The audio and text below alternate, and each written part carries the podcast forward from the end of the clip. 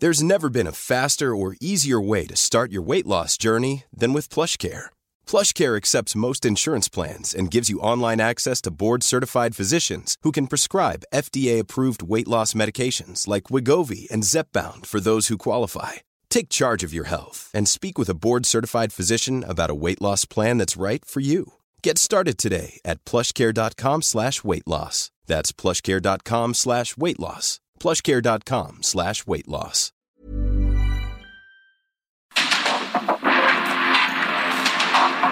Porque el mundo actual no se entendería sin la economía, las finanzas y los negocios. Acompaña a Mario Maldonado, el columnista de negocios más joven y objetivo del periodismo financiero en su programa. Bitácora de negocios. Just a young gun with a quick fuse. I was uptight, wanna let loose. I was dreaming of bigger things and wanna leave my old life behind. Not a yes sir, not a follower. Fit the box, fit the mold, have a seat in the foyer. Take a number. I was lightning before the. Thunder, thunder, thunder,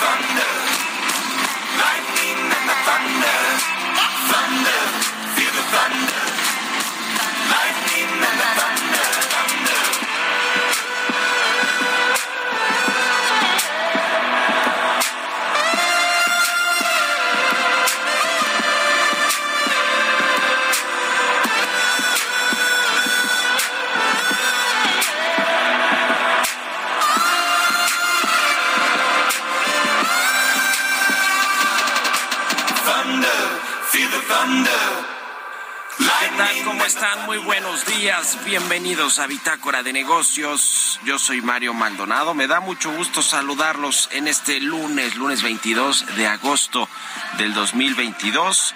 Estamos transmitiendo en vivo, como todos los días, tempranito aquí en la cabina de El Heraldo Radio.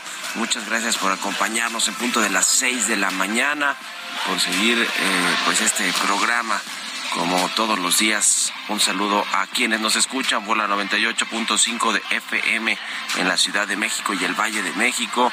Nos escuchamos también en el resto del país, en Guadalajara por la 100.3, en Monterrey por la 99.7 en La Laguna por la 104.3, en Oaxaca por la 99.7 y en el resto del país a través de las estaciones hermanas del Heraldo Radio. Muchas gracias por seguirnos, por escuchar el podcast también a cualquier hora del día. Comenzamos este lunes 22 de agosto con un poquito de música antes de entrarle a la información. Estamos escuchando a Imagine Dragons y la canción se llama Thunder.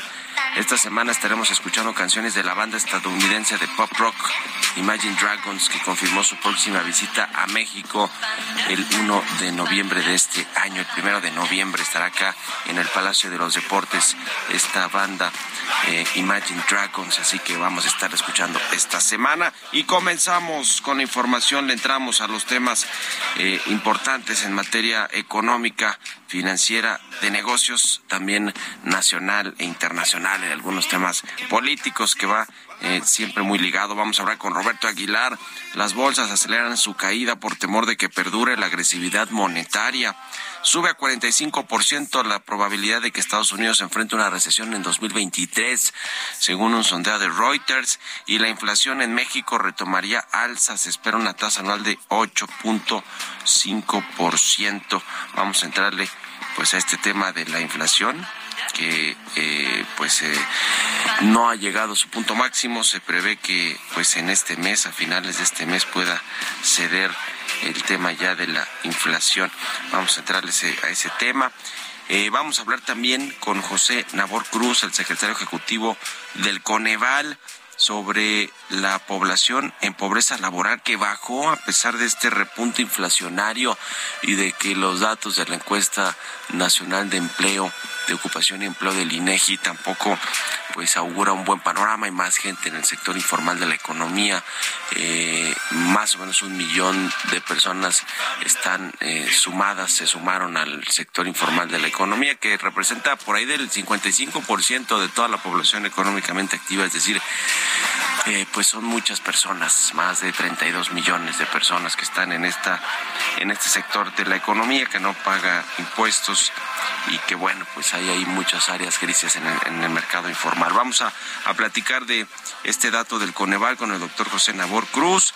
Vamos a hablar también con el secretario de Turismo Federal, Miguel Torruco, sobre eh, pues varios asuntos de cómo está el turismo actualmente en México, cómo se ha recuperado después del golpe de la pandemia y de y de la desaceleración que, que pues ha tenido la economía mundial en Estados Unidos, que son sus principales fuentes de, turistas, eh, Canadá también, vamos a hablar de, de, varias cosas y también con el gobierno de la Ciudad de México trabajan en la organización del Tianguis Turístico México 2023. Vamos a hablar de estos y otros temas hoy aquí en Bitácora de Negocios, así que quédense con nosotros en este lunes aquí en Bitácora de Negocios. Vámonos al resumen de las noticias más importantes para comenzar este día con Jesús Espinosa. Thunder, thunder, feel the thunder,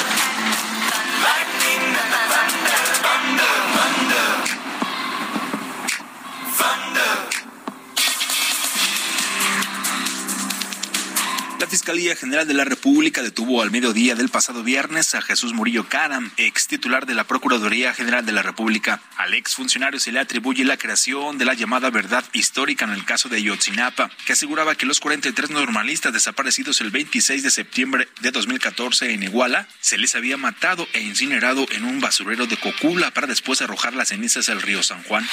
Luego de pasar tres años en el penal de Santa Marta, Acatitla, acusada por el caso de la estafa maestra, la ex secretaria de Sede Sol y Sedatu en el gobierno de Enrique Peña Nieto, Rosario Robles, festejó su liberación en su casa con familiares y amigos. En una entrevista concedida a Bloomberg News, Jonathan Heath, subgobernador del Banco de México, señaló que es muy probable que el Banjico le siga los pasos a la Reserva Federal de los Estados Unidos, luego de que el Banco Central de nuestro país igualó las últimas dos alzas de 75 puntos base de la Fed y elevó su tasa de interés clave a un máximo histórico de 8.5%. La subgobernadora Irene Espinosa señaló en su participación en la conferencia Expertas que Transforman, organizada por el Instituto Federal de Telecomunicaciones, que el Banjico goza de autonomía desde 1994, lo que ha permitido mantener la estabilidad de precios, pero eso no significa irse por la libre porque rinden cuentas con transparencia. La Comisión Federal de Electricidad prepara demandas por daños y perjuicios contra 110 sociedades de autoabasto ilegales que le habrían causado afectaciones por 10 mil millones de pesos por año. La Comisión Reguladora de Energía pretende topar las tarifas de gas natural en México con base en la rentabilidad de las empresas distribuidoras en busca de ampliar la cobertura de este combustible, aunque el sector expuso ya los riesgos que esto implica. Para mitigar los efectos de la sequía en el país, la Secretaría de Agricultura y Desarrollo Rural apoyó hasta 238.322 hectáreas de cinco estados del norte del país con cultivos de productos de bajo consumo de agua como forrajes, nopal, avena, sorgo, y girasol.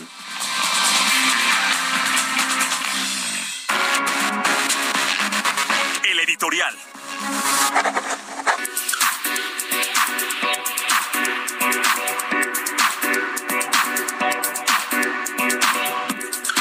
Pues ya le platicaba sobre esta encuesta nacional de ocupación y empleo que realiza el INEGI, en la cual, bueno, pues sabemos que eh, si bien el empleo, por lo menos el empleo formal ya está en niveles prepandemia, eh, se ha recuperado de forma importante, lo que ha crecido pues también es el empleo informal, el mercado informal que ya le decía estaba arribita o por ahí de los 50 y, del 55% de toda la población económicamente activa, unos 32 millones de personas y se sumaron, digamos, en este trimestre, segundo trimestre del año, se sumaron casi un millón de personas a este segmento de la economía, eh, el caso de la economía informal.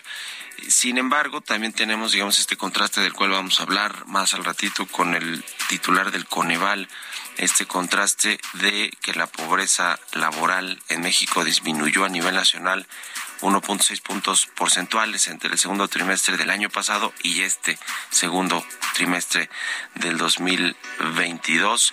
Eh, bajó eh, 1.6 puntos porcentuales. Digo, no es mucho, pero pues sí llama la atención toda vez que eh, pues tenemos este problema de la inflación y del ingreso disponible en los hogares. Vamos a, entrarle a los detalles más al ratito, pero pues nos habla de que hay eh, algunos contrastes en términos económicos, en términos del empleo en México, eh, que sin embargo pues eh, no deja de ser un tema importante esta presión que, que ejercen los sindicatos para renegociar los contratos colectivos para las empresas o en general los trabajadores que piden aumentos de salario a sus patrones para poder hacerle frente pues a los gastos y al costo de la vida que se ha encarecido con el asunto de la inflación. De hecho, en esta Comisión Nacional de Salarios Mínimos, la CONASAMI, que está integrada por los patrones, los sindicatos y la Secretaría del Trabajo, pues se da por hecho que va a aumentar el salario mínimo hacia el 2024 a 260 pesos diarios, un aumento del 50%, y no es por sí solo el salario mínimo que se aumenta, bueno, pues eso le afecta a los patrones porque en realidad pues sigue siendo muy bajo, sino el efecto eh, faro que le llaman que genera con, con el resto de los de los contratos colectivos y de los trabajadores, de, los sindicatos, etcétera, que exigen eh, aumentos salariales, revisiones salariales, precisamente para poder pues hacerle frente a lo que sí es una realidad, que es que la vida está más cara el costo de los productos, de los bienes y servicios nos cuestan más a los mexicanos y esto, sin embargo, pues no eh, es necesariamente alentador para los empresarios, para los patrones, para los que invierten, para generar empleos y generar actividad económica y actividad productiva. Es decir, eh, esto puede estar inhibiendo, ser otro factor que inhiba la inversión privada eh, pues sí, por parte de los patrones, los empresarios. En fin, ya veremos cómo va cerrando el año, que de por sí tiene perspectivas menos favorables.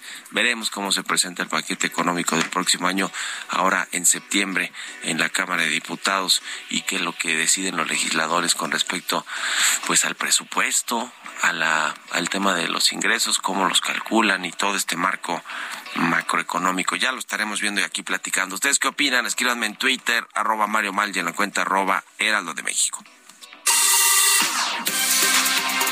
Economía y mercados.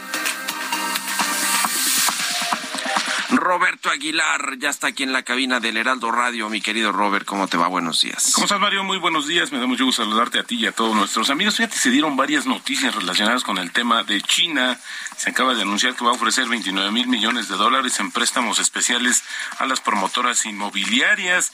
Y también ayer, pues, en la noche, dio a conocer que disminuía diversas tasas de interés con el ánimo justamente de reactivar su economía que sigue siendo afectada. Bueno, sí, sí, es un tema preocupante justamente por eh, el impacto de la economía china en el mundo. Pero te comento también que el dólar estadounidense alcanzó un nuevo máximo de cinco semanas. Esto frente a sus principales pares después de que más dirigentes de la Reserva Federal pues señalaran la probabilidad de que continúe el agresivo ciclo de ajuste monetario antes de la reunión clave del Banco Central en Jackson Hole, que va a ser del 25 al 27 de agosto. El euro, por su parte, se hundió un nuevo mínimo de cinco semanas después de que Rusia anunciara la interrupción durante tres días del suministro de gas a Europa a través del gasoducto Nord Stream 1 a finales de este mes.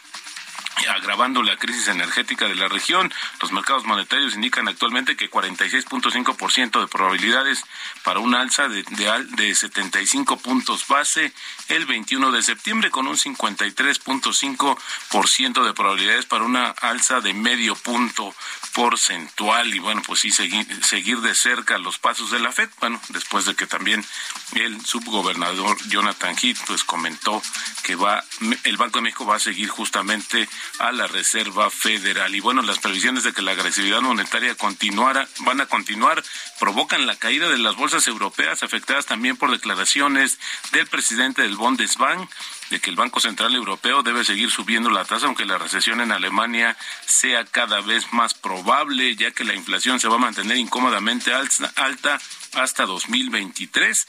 Además, la expectativa de las, de las actas de la última reunión de política monetaria justamente del Banco Central Europeo y de los índices PMI de la zona del euro que se publicarán mañana. Los futuros de Estados Unidos también ya con bajas importantes y la Reserva Federal de Estados Unidos subirá las tasas de interés en 50 puntos base en septiembre ante la expectativa de que la inflación ya habría tocado techo y con el creciente temor de una recesión, según una encuesta justamente de Reuters que mostró una mediana de 45% de probabilidades de una recesión durante el próximo año por encima del 40% de la encuesta anterior y un 50% de probabilidad de que se produzca una dentro de dos años. También dice que 37 de 48 economistas dijeron que si Estados Unidos entra en una recesión en los próximos dos años, esta será corta y poco profunda y se espera justamente que la inflación de los precios al consumidor se mantenga por encima del objetivo de 2%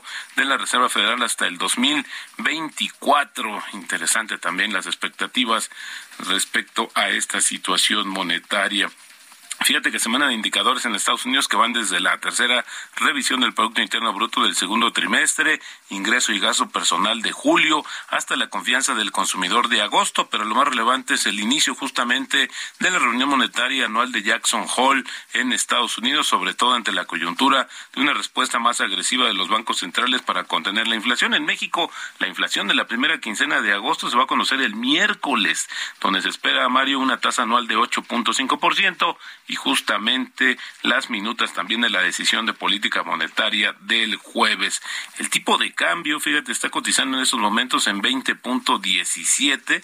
Tenemos una ganancia mensual de 0.8 y anual de 1.5%. Y la frase del día de hoy, solo hay un lado del mercado y no es el lado alcista ni el lado bajista, sino más bien el lado correcto. Esto lo dijo en su momento Jesse Livermore.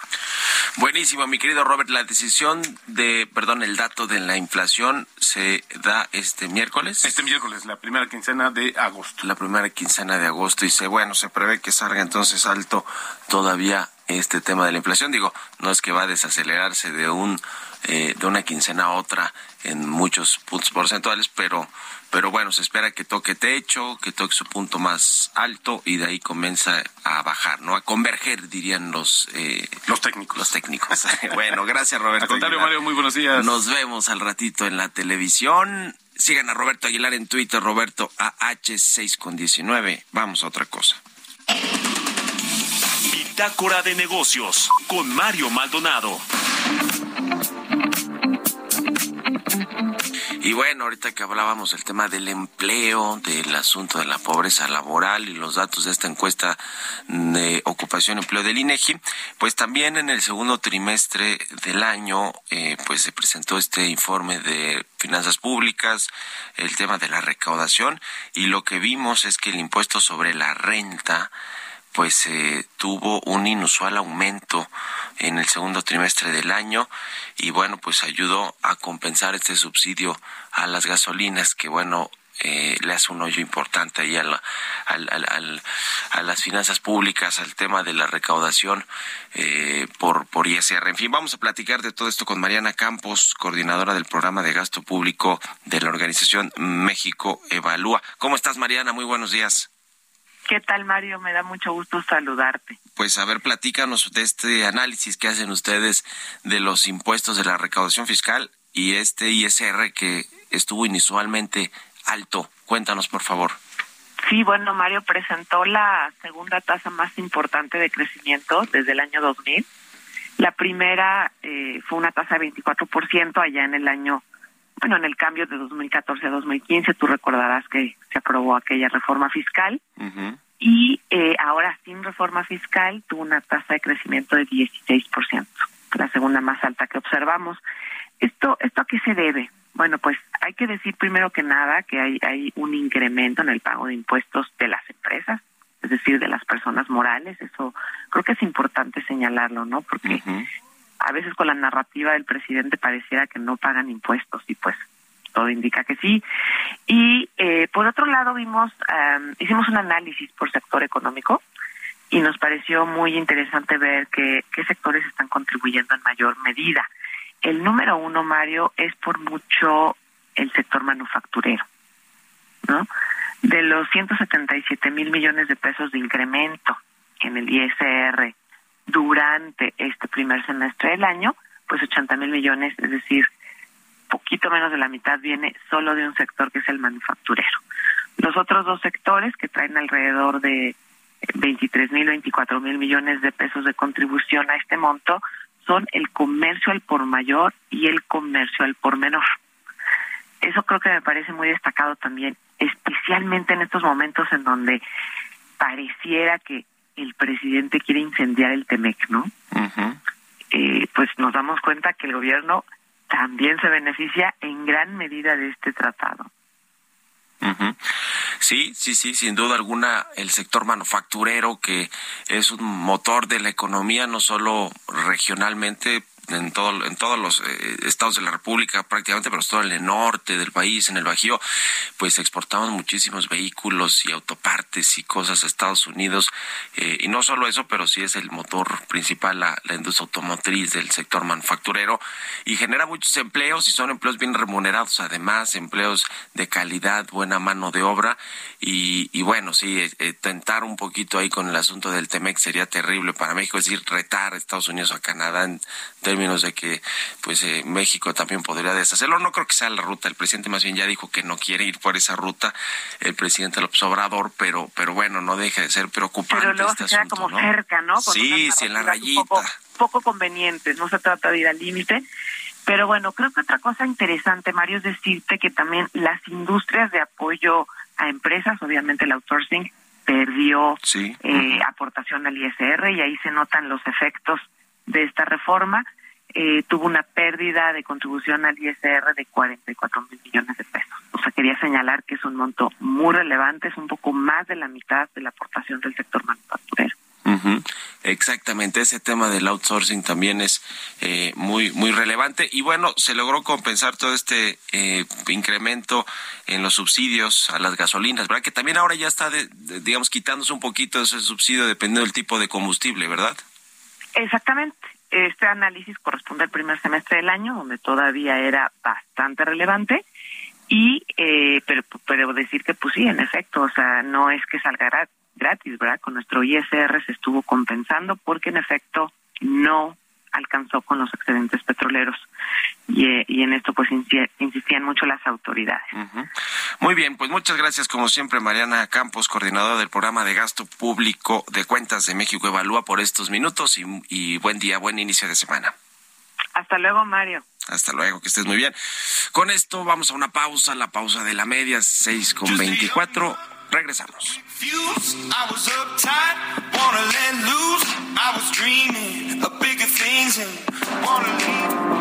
En un momento continuamos con la información más relevante del mundo financiero en Bitácora de Negocios con Mario Maldonado. Regresamos.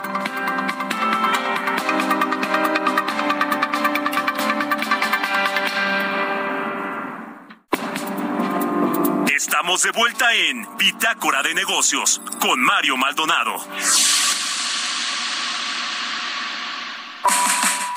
Sé parte de la fiesta del mueble y la decoración en Expo Mueble Internacional, la feria líder en América Latina. Recorre sus 60.000 metros cuadrados y encuentra la más alta calidad, variedad, diseño inmobiliario para hogar, jardín, hotel, restaurantes, para todos. La cita es del 17 al 20 de agosto en Expo Guadalajara. Regístrate sin costo en www.expomuebleinternacional.com.mx. Guadalajara, moda en mueble. Fuse. I was uptight, wanna let loose. I was dreaming of bigger things and wanna leave my old. Many of us have those stubborn pounds that seem impossible to lose, no matter how good we eat or how hard we work out. My solution is PlushCare. PlushCare is a leading telehealth provider with doctors who are there for you day and night to partner with you in your weight loss journey. They can prescribe FDA-approved weight loss medications like Wagovi and Zepbound for those who qualify. Plus, they accept most insurance plans. To get started, visit plushcare.com slash weight loss. That's plushcare.com slash weight loss. Not a yes, sir, not a follower. Fit the box, fit the mold, have a seat in the foyer. Take a number.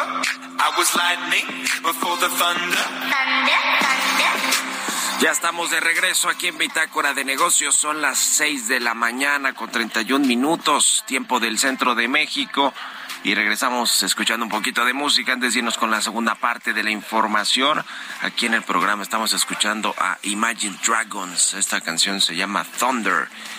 Escuchamos esta banda estadounidense esta semana a propósito de que confirmó que va a dar un concierto en México el próximo primero de noviembre en el Palacio de los Reportes, esta banda de pop rock Imagine Dragons, y por eso la estaremos escuchando esta semana y este lunes, inicio de semana. Vámonos al segundo resumen de noticias con Jesús Espinosa.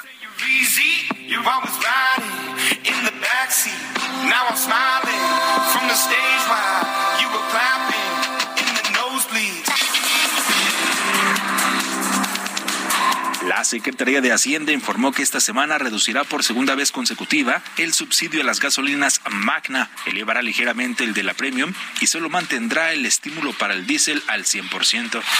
Rosa Isela Rodríguez, secretaria de Seguridad y Protección Ciudadana, informó que se han regularizado 373.905 vehículos de procedencia extranjera, conocidos como autos chocolate. Detalló que el monto recaudado es de más de 934 millones de pesos que se destinarán para el bacheo de calles.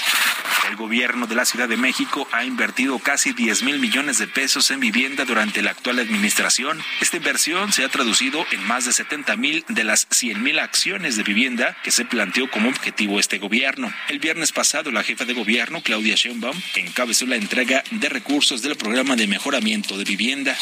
Como parte de la transformación de los sistemas de salud estatales, el director general del IMSS, Zoé Robledo, y el gobernador de San Luis Potosí, José Ricardo Gallardo, firmaron el acuerdo para la ampliación del programa IMSS Bienestar en la entidad, a fin de contar con un servicio sanitario de calidad y gratuito para la población sin seguridad social.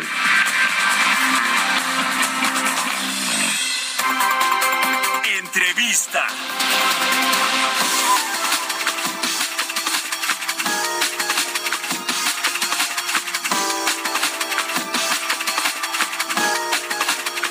Y bien, ya le platicaba sobre este eh, reporte del Coneval, el Consejo Nacional de Evaluación de la Política de Desarrollo Social, que, bueno, entre muchas otras cosas, se encarga de hacer estas mediciones de la pobreza en México.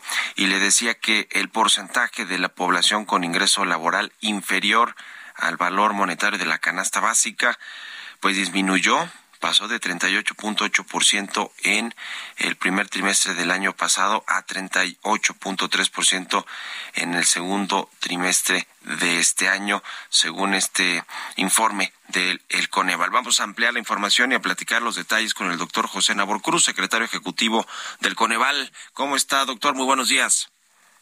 ¿Qué tal? Muy buenos días. Un gusto platicar contigo todo tu auditorio. Pues disminuyó el- la pobreza laboral en México a pesar de la inflación alta que hay en el país. Cuéntenos los detalles, por favor, doctor. Claro que sí, efectivamente el viernes dimos a conocer ya las cifras que comentabas, eh, una reducción ligera, pero al final ya una re- reducción de medio décima de punto porcentual, pasamos de un 38.8% de en promedio nacional de porcentaje de población en situación de pobreza laboral en el primer trimestre de este año a un 38.3%. Eh, ¿Qué estamos eh, reportando en esta ocasión? Eh, ciertamente se sigue visualizando una recuperación en, en, el ingreso laboral real per cápita de los trabajadores. Esto ya está acumulado desde hace prácticamente tres trimestres y también eh, una de las cuestiones que apoyaron mucho eh, en esta situación fue pues la recuperación del empleo, sobre todo, eh, y creo que alguna vez lo, platicamos, en su momento, eh, durante 2020, fueron varias entidades del país las que tuvieron una afectación muy importante situación de pobreza laboral, comenzando por Quintana Roo, recordar que en el tercer trimestre de 2020 eh, tuvo un poco más del 50%, casi el 52% de su población en situación de pobreza laboral, y justo para este eh, segundo trimestre de 2022 ya Quintana Roo está registrando solamente alrededor de un 28% de su población en situación de pobreza laboral. Y así algunas otras entidades que ya muestran inclusive niveles prepandémicos, niveles eh, inferiores a los registrados en el primer trimestre de 2020. Me parece que también la recuperación del empleo en la mayoría de los sectores de la economía, sobre todo servicios y turísticos, han podido, eh, digámoslo de esta manera, impulsar positivamente a que niveles de empleo y ligeramente los de ingresos laborales pues estén conteniendo la afectación negativa de inflación que se ha registrado prácticamente ya en el último año en el país. Uh -huh. Eh, pues sí, se recuperó o se observó esta disminución de pobreza laboral en 21 de los 32 estados o de las 32 entidades federativas del país, lo cual pues nos habla de que sí fue una disminución generalizada, aunque pues siga habiendo estados de la República que están rezagados en todo el tema del empleo. Eh, eh, eh, por supuesto, ya nos decía, doctor, que tuvo una incidencia importante que se recuperaron los empleos en, en, el sector de los servicios, importantísimo para la economía mexicana, pero también por el aumento de los salarios, ¿verdad? Hubo, eh, se, se, ha seguido aumentando el salario mínimo, pero también se han renegociado muchos contratos colectivos de trabajo de los sindicatos y eso pues ha eh, permitido que se aumenten también las, las, los salarios en el país. Tiene que ver también esto, ¿no? Efectivamente, claramente también eh, la, la legislación de outsourcing que se plasmó desde el segundo semestre del año pasado. Me parece que eso, ya analizándolo un poco más a detalle, entre los resultados del último trimestre del año pasado y el primer trimestre de este 2022, que en ese momento tuvo una reducción mucho mayor de casi dos puntos porcentuales en los niveles de pobreza laboral. Me parece que este, eh, esta cuestión normativa, este ajuste normativo en materia de los outsourcing y sobre todo eh, pareciera ser que en diciembre no tuvimos un desplazamiento de empleados formales e informales como se tenía el año pasado. Esperemos que en este mismo año, también en el último semestre, tengamos ese comportamiento de una continuidad en el número de trabajadores formales que pueda ayudar también a este indicador. Y muy rápidamente comentando el tema de los estados, efectivamente me parece que visualizando los niveles de pobreza laboral en cuanto a las actividades del país, podemos ver todavía los extremos que imperan. Por un lado, Baja California Sur es la entidad con el menor porcentaje de población en situación de pobreza, 15.8%.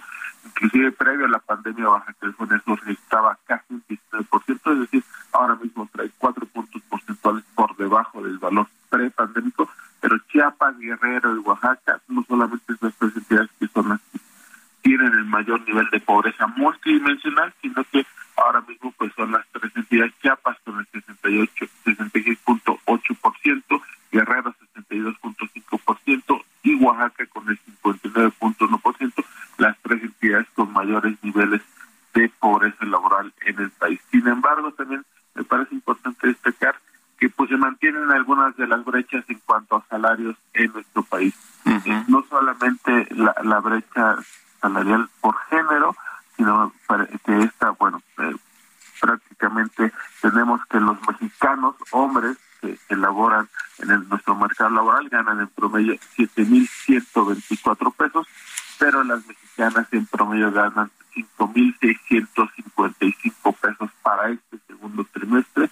Entonces estamos hablando de una brecha de un poco más de 1.600 pesos que los mexicanos en promedio ganan más que los mexicanos. Y otra brecha que me parece crucial de, entender de que si bien ha habido esta recuperación en términos reales del salario mínimo, lo que habría que estar continuando trabajando es impulsar en la formalidad del empleo del país, ya que es muy clara esta brecha en cuanto al ingreso laboral real promedio de los formales, que para este segundo trimestre eh, se ubicó en 9.311 pesos, pero para los trabajadores informales en promedio su ingreso laboral registró 4.544 pesos. Prácticamente los trabajadores formales en nuestro país ganan el doble, 2.0 veces más que los informales del país. Entonces me parece que ese sigue siendo definitivamente uno de los grandes pendientes en nuestro mercado laboral e indudablemente mientras mayores trabajadores se alojen en la formalidad, no solo abonan una reducción de la pobreza laboral, pero también en algunas de las dimensiones que Coneval mide para la pobreza multidimensional, como es la carencia de seguridad social. Pues interesante, como siempre, eh, platicar con, con usted, doctor. Y bueno, también queda ahí esta recomendación de incluir un seguro de desempleo para, para los próximos años o para el próximo año, si es, si es posible, si fuera posible en el presupuesto del próximo año, que, que ya veremos si, si lo atiende o no. La Secretaría de Hacienda se ve complicado, pero bueno, pues ya lo que pasó con el COVID-19 y la gente que quedó desempleada y desamparada por el tema de esta crisis sanitaria, pues dejó ver que sí era necesario tener este seguro de desempleo. En fin, le agradezco mucho estos minutos, doctor José Nabor Cruz, secretario ejecutivo del Coneval. Muchas gracias y muy buenos días. Al contrario, muy buenos días, un gusto, gracias. Hasta luego, seis con cuarenta y dos minutos ya casi. Vámonos con las historias empresariales. Historias empresariales. Un tribunal de la Ciudad de México le negó un amparo a Billy Álvarez, el expresidente de la cooperativa Cruz Azul. Tiene órdenes de aprehensión por los presuntos delitos de desvío de recursos, operaciones con recursos de procedencia ilícita, delincuencia organizada. Y bueno, pues desde el exilio Billy Álvarez debe estar viendo además al Cruz Azul, al equipo que pues tampoco funciona, ¿no? Le puso una goliza el América este fin de semana al Cruz Azul. Bueno, vamos a escuchar esta pieza que preparó mi compañera Giovanna Torres. Un tribunal ubicado en la capital del país negó un amparo al expresidente de la cooperativa Cruz Azul, Guillermo Billy Álvarez, el cual fue interpuesta con el objetivo de revertir una orden de aprehensión girada por un juez en 2020, hecha a petición de la Fiscalía General de Justicia de la Ciudad de México. Billy Álvarez es investigado por presunta administración fraudulenta por más de 2.257 millones de pesos, pues integrantes del Consejo de Administración de la Cooperativa Cruz Azul lo denunciaron a él y a otras nueve personas por crear un fideicomiso sin contar con las facultades y la autorización de los socios. El expresidente de la cooperativa no solo tiene esta denuncia por un delito del fuero común, sino que también pesa sobre él una orden de aprehensión a nivel federal emitida por un juez con sede en el Centro de Justicia Penal Federal en Almoloya, Estado de México, por la presunta operación con recursos de procedencia ilícita y delincuencia organizada. Guillermo Billy Álvarez no solo es buscado por las autoridades mexicanas, sino que también cuenta con una ficha roja para su localización en 195 países, emitida por la Organización Internacional de Policía Criminal. En septiembre del 2021, Billy Álvarez quedó oficialmente fuera de la directiva de la cooperativa. En ese entonces, el Poder Judicial validó los nombramientos hechos en 2018 de José Antonio Marín Gutiérrez y Víctor Manuel Velázquez Rangel como presidentes de los consejos de administración y vigilancia de la cooperativa Cruz Azul.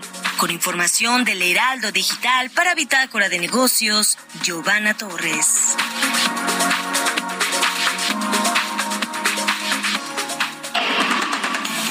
Bitácora de negocios con Mario Maldonado.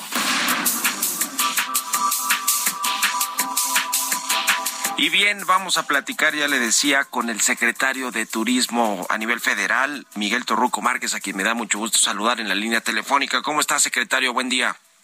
Mario, me da mucho gusto saludarlo. Muchas gracias por estos minutos. Pues primero preguntarle sobre el tema del turismo, cómo está la recuperación de eh, los visitantes eh, en México, del turismo doméstico, del turismo extranjero. Cuéntenos eh, cómo estamos actualmente, por favor. Bueno, pues afortunadamente hemos estado recuperándonos eh, después de ese tremendo freno que nos dio la pandemia. Se llevaron a cabo acciones, fueron decisivas para haber despegado en materia de turismo.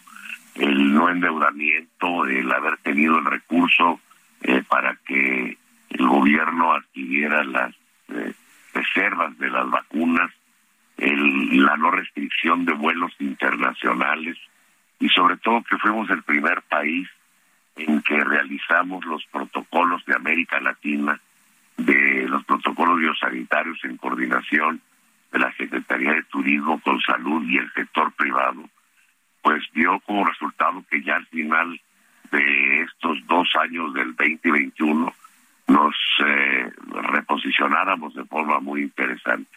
En el 2020 eh, quedamos en el tercer sitio por abajo de Francia e Italia. En el 2021 todavía rebasamos a Italia en el segundo lugar por abajo de Francia y las tendencias después de este eh, primer semestre en materia turística, puedo aseverar que vamos a cerrar con 42.1 eh, millones de turistas de internación, que ello significa 6% todavía por abajo del 19 antes de la pandemia. Sin embargo, como lo he dicho eh, siempre, que la potencialidad de una nación en materia turística se mire por el aspecto económico, ahí hay excelentes noticias porque vamos a cerrar con 26 mil 270 millones de dólares, que viene siendo un récord pues prácticamente histórico, eh, superando ya el 2019 con 6.3% por arriba del 2019. Eso significa también otra gran oportunidad que con el cierre de fronteras experimentamos nuevos segmentos que no venían a México. Les recuerdo que estábamos en el lugar al cierre del 2018, en el lugar 17 en captación de divisas y en el 40 en gasto per cápita. Ahora el nuevo nicho de mercado que se ha venido a sorprender los grandes desarrollos de la gastronomía, de la cultura, pues ha sido un valor agregado que dio parte del haber estado atentos con esas eh, acciones que instruyó el presidente de la República. Pues qué bueno que se está recuperando bien el, turismo. Ya hablamos incluso de temas del empleo en, lugares turísticos como Quintana Roo, como Baja California, que está, que se ha recuperado también de forma importante todo este tema de los servicios y del turismo. Eh, ahora viene el tianguis turístico el próximo año eh, y van a estar eh, trabajando ahí con la Ciudad de México. Cuéntenos, por favor, del tema del tianguis, secretario. Bueno, tenemos ya varias modalidades de tianguis que se han instaurado en esta administración. En octubre próximo tenemos la cuarta edición del tianguis de pueblos mágicos allá en, en Oaxaca. eh, para el próximo año tendremos eh, la 47 edición del tianguis turístico eh, en el primer trimestre del año en la Ciudad de México, donde pensamos romper todas las marcas que se habían dado en las otras 46 ediciones. Vamos muy avanzados, estamos esperando más de 3.000 turoperadores, de, rebasando la cifra de 100 países. Va a ser allá en donde está el hipódromo, en el sitio Banamex. Sí. Y será una gran oportunidad para terminar de consolidar la Ciudad de México. Ella es una ciudad turística y que es la ciudad más visitada de turistas hospedados en hotel de América Latina y segundo lugar por abajo de Cancún en materia de turismo extranjero. Así que también ya tenemos para el próximo año programado el gran Yanis Internacional, la segunda edición de Pueblos Mágicos va a ser en Los Ángeles. Les recuerdo que tuvimos un exitoso primera edición en Barcelona en el mes de febrero pasado, en el que estuvieron 16 países y más de 65 turoperadores pues de todos los países que nos han visitado. Entonces hemos estado innovando, por ejemplo, Los Ángeles Verdes, pues prácticamente ya estaban en el abandono, tenían 25 años de retraso tecnológico, ya está al servicio de servicio de inteligencia geosatelital, donde marcando al 078 tenemos ya ubicadas a las unidades en todas partes del país. El Comando Central está aquí en la Ciudad de México, al grado de que ya nos han solicitado la Guardia Nacional hacer un convenio de colaboración con otros entes de seguridad para complementar ¿verdad? los servicios, porque en ocasiones con este sistema satelital y pues además está muy interesante y lo invito a que eh, lo visite, próximamente nos ponemos de acuerdo para que lo visite, porque es ya un orgullo. Es eh, Ángeles Verdes es el, segundo programa más longevo de la administración pública por abajo del de fertilizantes. Entonces merecía pues más atención para que atienda a un turismo interno que es la clave de que siempre sostiene en cualquier crisis la actividad turística. Por ejemplo, en el 2019 el turismo interno representó el 82% de la ocupación nacional, se desplazaron 256 mil, eh, 256 millones de turismo nacional, de los cuales 110 millones se hospedaron en hotel. El turismo interno tiene derramas del orden de los 140 mil millones de dólares.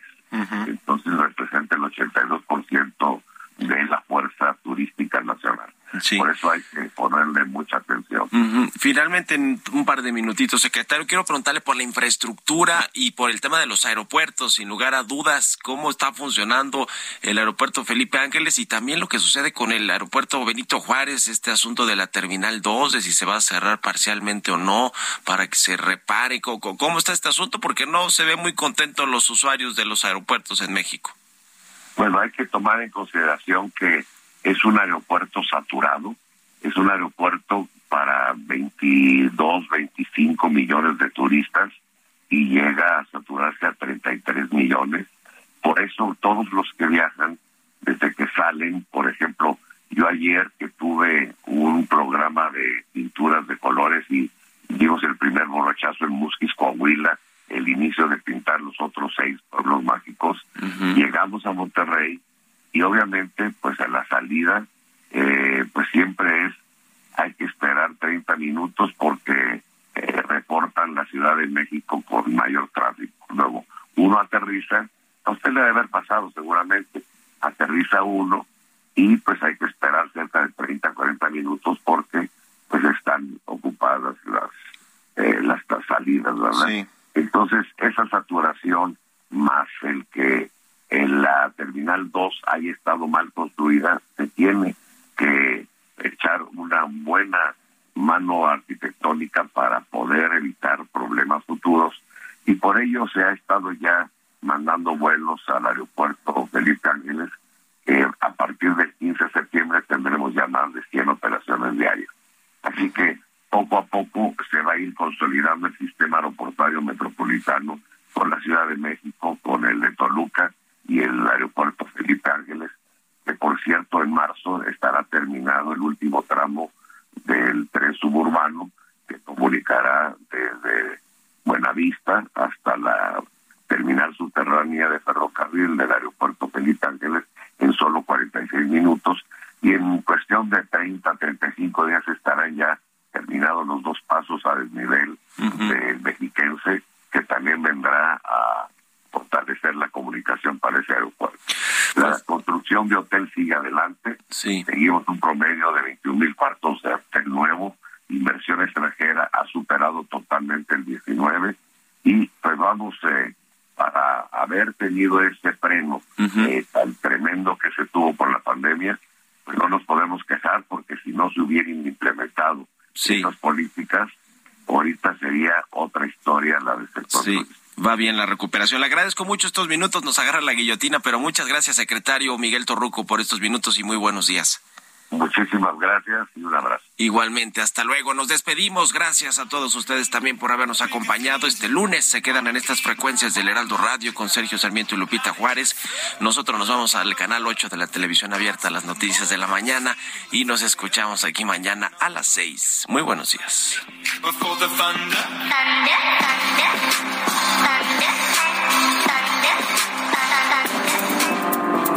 Fue Bitácora de Negocios con Mario Maldonado.